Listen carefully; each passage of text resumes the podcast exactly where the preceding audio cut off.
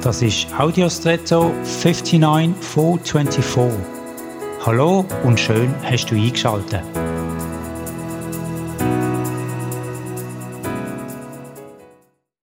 Wenn du etwas vor unseren Einflüssen willst schützen dann umgehst du es mit einer passenden Hülle oder sonst einem Schutzmechanismus.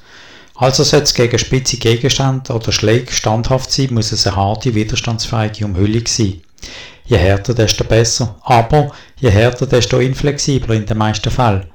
Wenn du dir also einer maximalen Bewegungsfreiheit und gleichzeitig maximalem Schutz willst unterziehen dann kommst du nicht darum herum, gewisse Kompromisse einzugehen. Entweder du konstruierst den Panzer so, dass aus vielen kleinen, flexiblen, aber auch ineinander verketteten Elementen besteht, das dient der Bewegungsfreiheit, bringt aber auch mehr Gewicht oder du optimierst den Materialbedarf auf ein Minimum, bietest dafür aber Bewegungsfreiheit ein.